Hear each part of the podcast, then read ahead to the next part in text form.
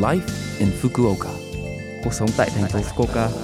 Chương trình này được truyền tải dưới sự hỗ trợ của thành phố Fukuoka. Chào buổi sáng tất cả mọi người, tôi là DJ Lưu Văn Cường. Trong chương trình Live in Fukuoka, chúng tôi sẽ cung cấp thông tin sinh hoạt và đi chơi để mọi người có thể có thời gian vui vẻ và thoải mái ở Fukuoka. Thứ sáu hàng tuần, tôi là Lưu Văn Cường, đến từ Việt Nam sẽ truyền tải thông tin đến các bạn. Chỉ một chút thời gian ngắn thôi, nhưng rất mong các bạn hãy cùng đồng hành với mình nhé. Cuộc sống tại thành phố Fukuoka.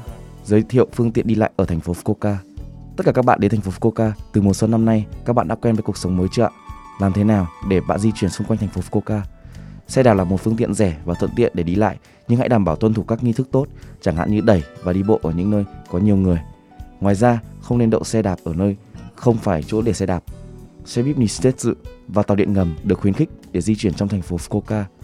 Có các trạm dừng xe buýt và ga tàu điện ngầm ở nhiều nơi khác nhau. Chi phí rẻ và bạn không phải lo lắng về việc dừng xe đạp của bạn. Nếu bạn có nhiều người hoặc hành lý, bạn có thể đi taxi. Nếu bạn không muốn tốn tiền và quan tâm đến sức khỏe của mình, hãy đi bộ. Đây là thứ tốt nhất. Cuộc sống tại thành phố Fukuoka. Thông báo từ thành phố Fukuoka. Sau đây là thông báo của Quỹ giao lưu quốc tế Fukuoka Yokatopia. Giới thiệu tư vấn về nhập cảnh, cư trú và quốc tịch cho người nước ngoài.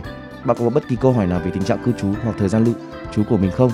Fukuoka Yokatopia International Foundation nhắm mục tiêu đến những người nước ngoài sống ở Fukuoka.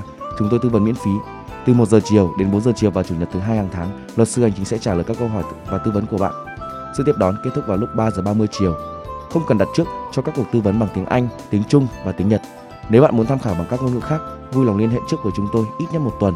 Mọi thắc mắc, chi tiết, vui lòng sử dụng số điện thoại miễn phí 0120 66 1799 0120 66 1799. Vui lòng xác nhận, chúng tôi tiếp nhận từ 9 giờ đến 18 giờ các ngày trong tuần. Giới thiệu tư vấn pháp luật. Tiếp theo là phần giới thiệu tư vấn pháp luật miễn phí cho người nước ngoài sinh sống tại Fukuoka.